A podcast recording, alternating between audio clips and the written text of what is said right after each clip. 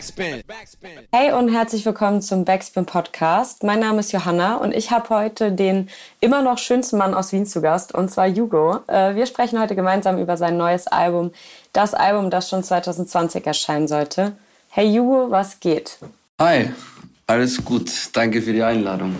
Sehr schön. Ich freue mich auf jeden Fall, dass du da bist. Ähm, dein neues Album zeigt Erfolge sowie Misserfolge, falsche Entscheidungen, Verlust, vor allem aber sehr, sehr viel Ehrlichkeit.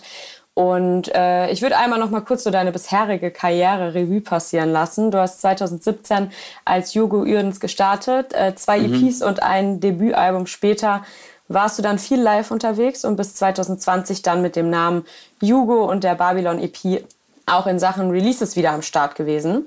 Mhm. Im Sommer dieses Jahr warst du in der ersten Folge der Doku-Serie But What About als Host am Start. Darin werden Klimasünden thematisiert, die auf den ersten Blick gar nicht unbedingt welche sind. Du hast dich mit dem Thema Live-Musik beschäftigt und welche Rolle MusikerInnen spielen und auch Festivals für unsere Umwelt. Wenn du den diesjährigen Festival Sommer und Konzerte mit der Live-Action, die bei dir so 2019 abging, vergleichst, hast du eine Veränderung in der Umsetzung der Konzepte gemerkt oder auch generell so unter den BesucherInnen? Wie hast du den Festival Sommer wahrgenommen? Mm, genauso wie vor der Pandemie und vor dieser Doku. also da hat sich, da, also ähm, bei den kleineren Festivals habe ich das Gefühl gehabt, die haben sich mehr Mühe gemacht, aber mhm. sonst, ähm, ich weiß jetzt auch nicht, wie es auf den Zeltplätzen ausgesehen hat. Die habe ich ja, ja. Äh, da war ich nicht dort, aber ähm, merklich anders hat das irgendwie nicht gewirkt. Okay. Ähm, den Festivalsommer hast du dann auf jeden Fall mit deinem zweiten Album beendet sozusagen. Ähm, das Album, das schon 2020 erscheinen sollte, erschien am 4. November dieses Jahr. Mhm. Der Titel verrät schon, dass das nicht ganz so geplant war. Warum denn erst jetzt? Ähm, einfach interne Sachen mit dem äh, Label. Ähm, wir, wir sind einfach nicht aufeinander gekommen und dann haben wir ähm, haben wir uns dann getroffen, uns ganz lange ausgeredet, wie so eine Beziehung, die einfach nicht funktioniert. Und das soll beide Seiten einsehen so, also auch kein mhm. böses Blut, keine Schuldzuweisungen, kein gar nichts, sondern so, hey, irgendwie, wir kommen da auf keinen grünen Zweig, dann haben wir das aufgelöst und ja, und dann, ähm, ja, jetzt sind wir hier. Und äh, ich konnte endlich wieder releasen. Ähm, ja, also Pandemie hat auch einen großen Teil dazu beigetragen, mhm. dass da nichts gekommen ist. Also bei mir auch vor allem kreativ, bin da sehr arg in ein Loch gefallen, auch mental. Und ja, ja, so ist das. Hast du in den zwei Jahren, die jetzt praktisch dazwischen liegen, hast du da noch viel an dem Album gearbeitet oder verändert oder ist das wirklich so der Stand, wie es Nein, das, das, also, Entschuldige, dass ich da einbreche. Ich habe ja. diese Songs alle Ende letzten Jahres und dieses Jahr gemacht. Mhm. Also da gibt's keinen alten, keinen einzigen Song, der alt ist. Okay. Ähm, äh, gemeint war nur so von dem, also das, das hätte einfach ein Album 2020 ja. kommen müssen so. Ja. Und es hätte nicht so geklungen wie jetzt so.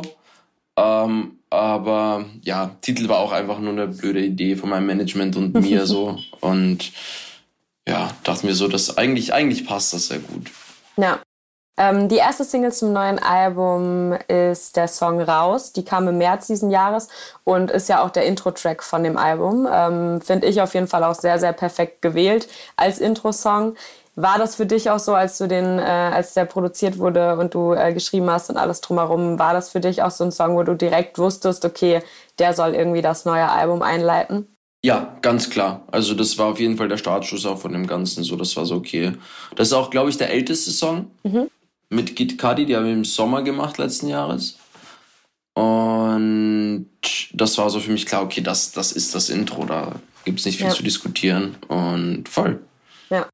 Ähm, du hast darin ja auch eine Referenz bzw. Hommage an Peter Fox eingebaut. Äh, die Line, mir Voll. platzt der Kopf, alles muss sich verändern, ist ja. ja. auch eine Line aus Peter Fox, alles neu. Und auch so in der Betonung ja. hört man es auf jeden Fall. Wie ist denn dein Bezug zu Peter Fox bzw. generell dieser Zeit so von deutschem Rap? So wann Peter um, Fox ähm. einfach groß war, so 2008 rum. Da war ich noch sehr jung, ähm, hat aber das, das, das, das ja, ich glaube, das eines der wichtigsten Deutschrap-Alben, die es je gegeben hat, wenn nicht mitunter das der wichtigste. Ja. Und dass das dann so erfolgreich war, fand ich halt krass, wie sich einfach alle drauf, auf, drauf einigen konnten. Obwohl es ja. ja schon noch irgendwo, hat ja schon trotzdem was Ekelhaftes so, viele Songs. aber auch halt was Wunderschönes, einfach so gut gemacht gewesen. Und ich finde, es gibt halt keinen besseren Intro-Song als Alles Neu. Ja, das da wollte ich, da, das gibt einfach keinen.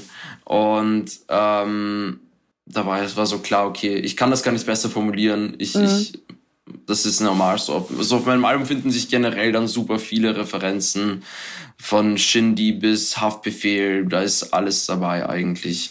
Aber Babylon schon Casper ja. und, und so weiter. Ich mag das einfach sehr gerne, so, so Sachen zu. Also. Es macht, macht ja auch dem, dem Zuhörer, der Zuhörerin Spaß, dass man was hört, was einem irgendwie in einer Art vertraut vorkommt. Voll, und man voll, auch voll. irgendwie rausfinden will, ah, warte mal, von wem ist jetzt genau die Referenz oder die Line. Auf jeden genau. Fall. Ähm, ja. Außerdem. Also es ist nicht aus, aus Faulheit oder aus, aus Mangel an Kreativität, das ist schon bewusst. Ja. Ähm, außerdem sprichst du auf dem Song auch davon, dass Chaos alles ist, was du brauchst. Ja. Äh, inwiefern beeinflusst Chaos deine Kunst?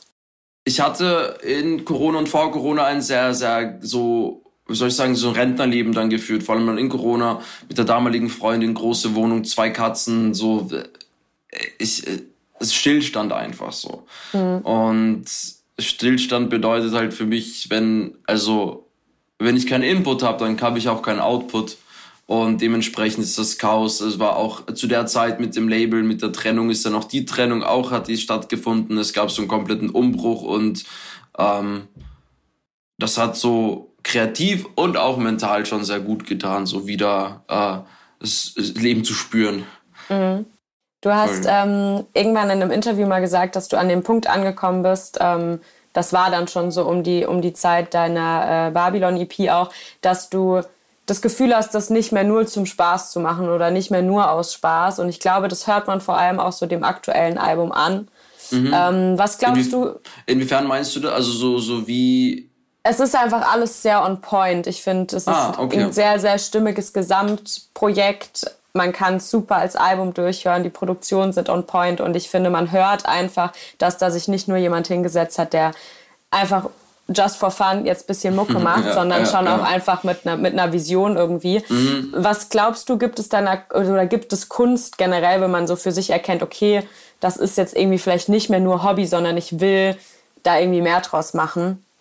Ähm, beziehungsweise wie hast du die Veränderung bei dir vielleicht auch wahrgenommen? Ähm, für mich war tatsächlich dieses, also ich, äh, eben in diesem Interview, ich weiß nicht mehr welches, wo ich das gesagt habe, so ich mache das irgendwie nicht mehr nur zum Spaß, so hatte eigentlich schon etwas sehr negativ behaftetes, so weil es hat dann irgendwann auch ganz lange keinen Spaß mehr mhm. gemacht und das Album hat jetzt wieder Spaß gemacht, so also es hat wieder Spaß gemacht ins, ins Studio zu gehen, Musik zu machen, in der Dropbox diese Demos tot zu hören bis zum geht nicht mehr, ähm, auf jeder Fahrt irgendwo hin ähm, und das war halt sehr befreiend und das Album ist auch so, ich, am Anfang war schon so eine Vision da, in welche Richtung es gehen soll.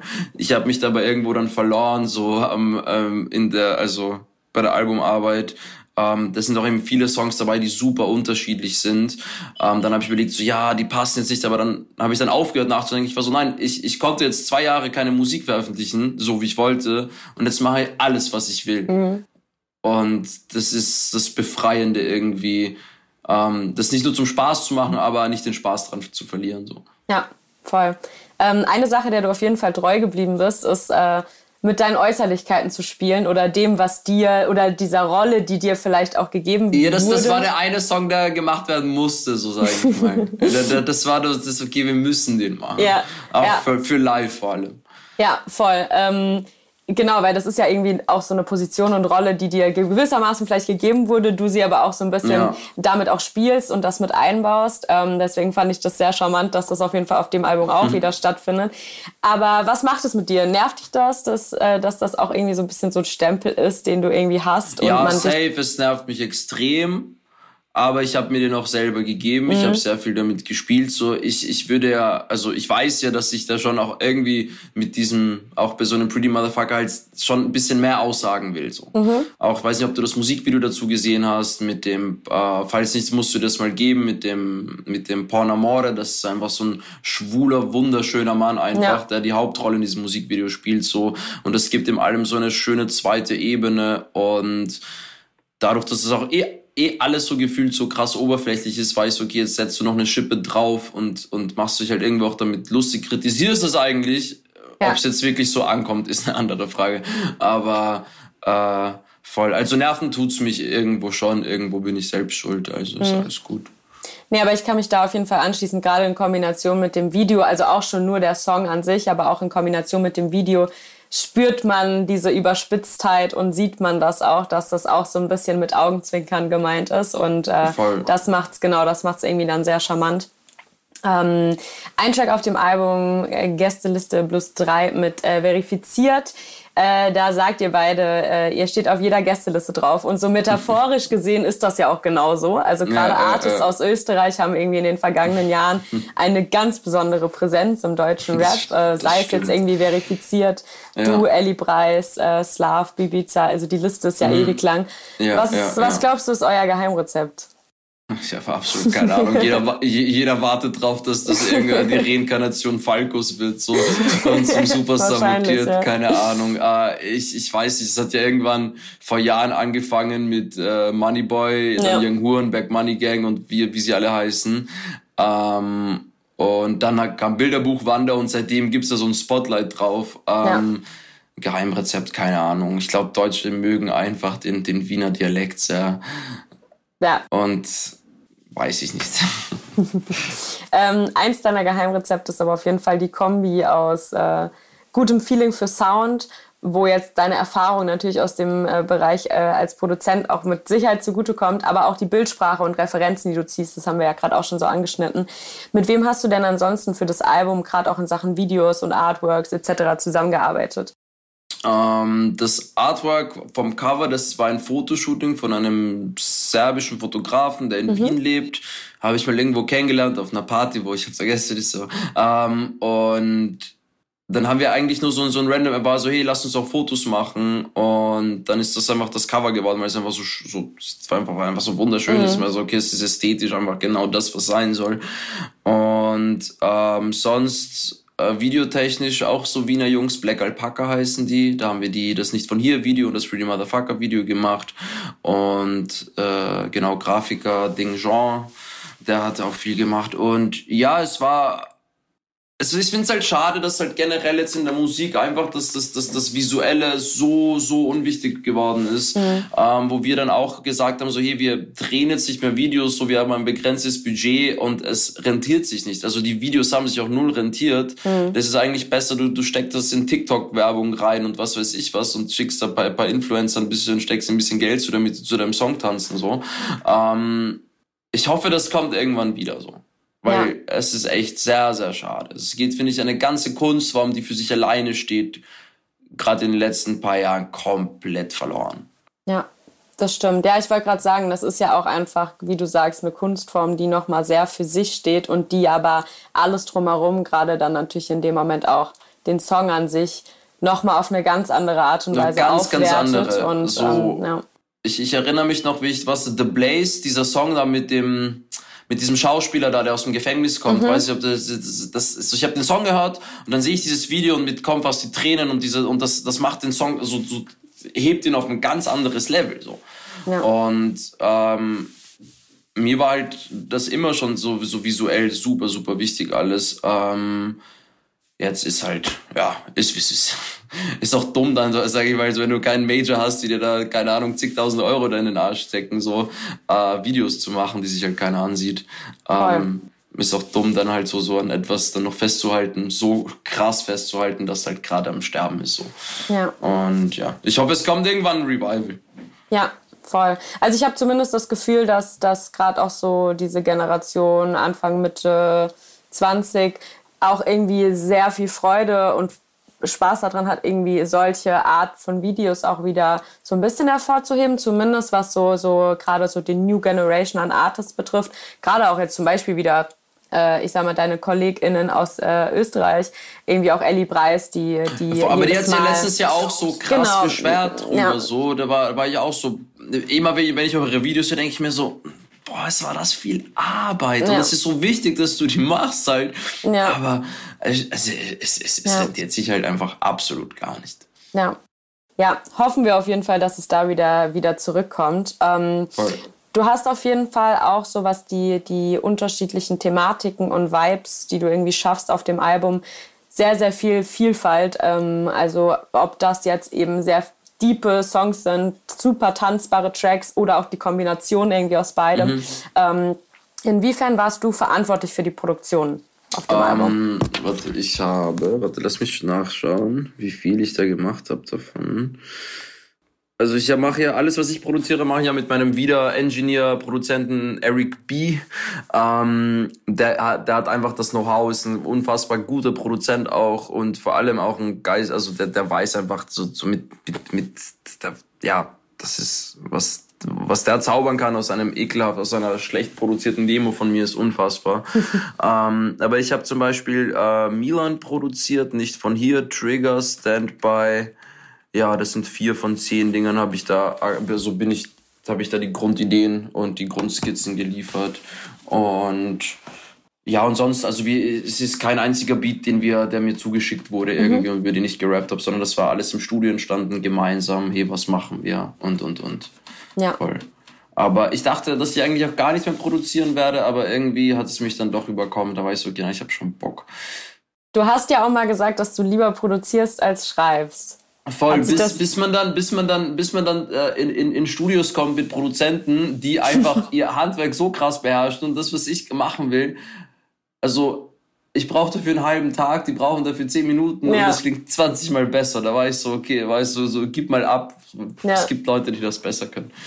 Ja, Aber es ist ja auch schön, dass du für dich jemanden gefunden hast, mit dem das auch so ein bisschen in Kombination funktioniert, so dass du es nicht komplett voll, sein voll, lassen voll. musst, genau, sondern genau, eben deine genau. Ideen auch einbringst, genau. Ja, ja, ja, auf jeden Fall. Wie lief das ansonsten so vom Arbeitsprozess ab? War das so eine klassische ähm. Studio-Session und du hast geschrieben, er um, hat ähm, produziert oder? Nein, also ich hasse das, ich, ich liebe das, wenn man alles gemeinsam macht, also gemeinsam am Beat sitzt, gemeinsam an Text und alles gemeinsam macht. So. Ähm, bei Pretty Motherfucker war das zum Beispiel so, bin ich mit der Idee reingekommen, mit dem Sample, mit dem Ding. Und dann der Mo Nomad, der hat, ähm, ja, haben dann begonnen zu bauen. Da weißt du, hey, komm, lass noch ein mazedonisches Sample nehmen aus den 70ern, 80ern, so, das klatschen wir da auch noch drunter. Dann hat er seine Magie gemacht, Song gemacht, gemeinsam geschrieben. Bei der Veri war es zum Beispiel auch so, sie hat die Chords eingespielt, Food for Thought hat das ausproduziert. Wir haben eigentlich fünf Stunden lang gesmalltalkt so und dazwischen ist irgendwann dieser Song entstanden, was ich einfach sehr schön fand. So, da ist mhm. so irgendwie so beiläufig passiert, weil das war unser erstes richtiges Kennenlernen, wie wir im Studio waren. Und ähm, das war halt mega nett so und ja, immer alles gemeinsam und von null an meistens. Oder ich komme halt mit einer Idee rein. Ja, sehr cool. Ja. Ähm, neben der Ästhetik und auch so diesen, genau diesen Spielereien damit, ähm, ist auch deine Migrationsgeschichte seit Beginn deiner Musik eigentlich Teil. Du bist in äh, Mazedonien geboren und mit sieben nach Österreich gezogen mhm. und hast auch auf der Eide EP schon mit dem Track Österreicher eher auf einer ich sag mal, humoristischeren Art und Weise, genau. Ähm, das, genau das Thema Fremdfühlen beziehungsweise so behandelt werden thematisiert. Jetzt auf dem Album ist äh, ein ähnlich ehrlicher, wahrscheinlich sogar noch ehrlicher und, und insgesamt stimmigerer Track ja. entstanden, der das ebenfalls behandelt, und zwar der Song Nicht von hier. Ja. Und ähm, genau, du findest darin Worte für den inneren Konflikt so mit dir selbst oder auch mit deinen Eltern und äh, mhm. eurer Einwanderungsgeschichte. Ja. Ähm, was glaubst du, hat so ein Song für einen Impact auch für, für ZuhörerInnen, die den hören, die um, ähm, sich. Das ist, also natürlich, ich wünsche mir immer, dass alle Songs super groß werden. Ist jetzt nicht der Fall. Ist jetzt einfach nach zwei Jahren Pause, muss man einfach reinarbeiten wieder. Und ist ein Prozess so, dass es sich hoffentlich irgendwann bezahlt macht. Wenn, ist auch egal. Aber bei dem Song hat's da hat es mich schon ein bisschen, also ein bisschen wehgetan, dass er nicht eine größere Reichweite bekommen mhm. hat. Nicht nur, weil ich den gemacht habe, sondern weil ich so einen Song noch nie gehört habe. So. Mhm, also in ja. dieser Art und Weise. Über das Thema, dass es so gesprochen wird. Und ja. mir haben super viele Leute geschrieben, so, ey, du sprichst mir so aus der Seele und ich würde mich das nie selber trauen, mir einzugestehen, dass ich so empfinde. Und ähm, das Feedback war unfassbar, so das, was ich bekommen habe. Ähm, schönerweise, also auch live geht er auch dumm, der Song, mhm. so das ist auch geil. Ähm, aber ja, das Feedback war überwältigend. Ich hätte mir trotzdem gewünscht, dass das eine größere Reichweite bekommt. Mhm. So. Ähm, wenn ich dann denke, so, also so, es ist jetzt irgendwie, es soll jetzt nicht, weiß nicht, ich will jetzt nicht irgendwie so, so, ein, so Neidkulturmäßig da betreiben. Ähm, Absilon zum Beispiel macht ja auch super viele sehr ja. kritische Songs so. Der wird ja auch da so, gibt es eine Plattform, so hat eine Plattform, wo das halt auch, äh, sage ich mal, äh, die Runden macht, jetzt nicht nur ja. auf TikTok und auf Spotify, sondern da wird gesprochen. Da war ich so, wow, schade, dass das bei dem Song einfach nicht passiert ist, mhm. weil ich finde, vom Thema her und von dem Inhalt hätte es das auf jeden Fall verdient, so. Weil eben, wie gesagt, so, ich, mir hat die ähm, von so einem größten, großen österreichischen Radiosender von FM4 die Programmchefin da, sie hat mir geschrieben, so hey, ich habe sowas noch nie in meinem ganzen Leben gehabt. Ja. Und da war ich so, danke, das finde ich voll schön. Ja, voll. Ja. Und äh, also ich hoffe und wünsche auf jeden Fall, dass, äh, dass da noch ein bisschen Welle drum gemacht wird, weil ich auf jeden Fall auch allein so in meinem eigenen äh, persönlichen Umkreis auf jeden Fall von sehr, sehr vielen, äh, mhm. die mir diesen Song gezeigt haben, ja. auch mit, mit ihrer Geschichte dazu. Und ähm, genau, wie du sagst, ich habe sowas auf jeden Fall vergleichbar in der Art und Weise so ehrlich, so intensiv die Gedanken ausgesprochen auf jeden Fall auch noch nie gehört. Wie war denn so die Reaktion deiner Familie auf den Song? Ähm, schwierig. Naja, mhm. wenn, wenn, wenn, es, wenn es einsteigt, so ich schäme mich für meine Mutter, ja. für meinen Vater, das ist, ist halt hart. So. Ja. Ähm, ja, haben dann lang drüber geredet, hab denen das erklärt, den ganzen Song dann alles übersetzt. So. Also meine Mutter versteht schon alles so, aber man mhm. muss ja trotzdem äh, das nochmal so. Äh, die Wortwahl ist ja wahrscheinlich auch einfach eine andere. Ist eine andere, ja. genau, genau, voll. Und dann hat sie das voll verstanden, war dann super stolz drauf. Ähm, sie hat dann beim Musikvideo voll beschwert, weil sie meinte, ja, wie sieht denn diese Familie aus? Wie porträtierst du uns? Ich war so, hä, das geht doch gar nicht da. Das ist ja nicht meine Familie. Ich bin ja der Fremdkörper. Ah, egal. Und voll, es war, also mit meiner Mama hatte ich da schon längere mhm. Diskussionen. Mhm. Ähm, aber die haben das im Endeffekt gut aufgefasst und verstanden. Ja. Aber sind, sind deine Eltern oder deine Family generell einfach auch sehr involviert in das ganze Thema Musik? Also, ähm, äh, also sind jetzt nicht, die, sind jetzt nicht arg musikalisch, aber sie wissen über jeden Song Bescheid so, mhm. und, ich, und, und zwingen mich immer so, meine Mama, dass ich halt die, die neuen Songs zeige. So, sagen sie, ja, das gefällt mir, das gefällt mir weniger. So, und das ist eigentlich sehr schön. Schön, voll. Ja. ja. Ähm, genau, du thematisierst auf dem Song zwar irgendwie die negativen Gefühle, die das mit sich bringt, mhm. aber man, man spürt ja auch trotzdem, dass du, dass du sehr stolz auf deine Herkunft bist und das ja auch immer wieder irgendwo mit einbringst, beziehungsweise ja, safe, zumindest, safe, dass safe. dir das extrem viel gibt. Und einer deiner Wünsche war es ja zum Beispiel mal, äh, ich glaube mit 35, ein äh, jugoslawisches Restaurant aufzumachen. Ja, genau. Steht der Plan noch? Äh, ja, ja, das steht, das steht. Das steht auf jeden Fall. Sehr gut. Hast du schon einen ähm, Plan wo in Wien? Äh, was so upcoming äh, Gentrifikationsviertel wird dann in zehn Jahren. genau. So, noch nicht ganz, aber so an der, an der, an der Kippe. So, wo, wo äh, jung und links und äh, asozial und ausländisch äh, aufeinandertreffen. Ja, ja, ja. Also ein gut. Epizentrum, was, wo auch immer das dann sein wird. Ja. Warum, äh, warum ist es dir wichtig oder warum ist es ein Traum von dir? Oder warum um, ähm, beschäftigst du dich mit dem Thema?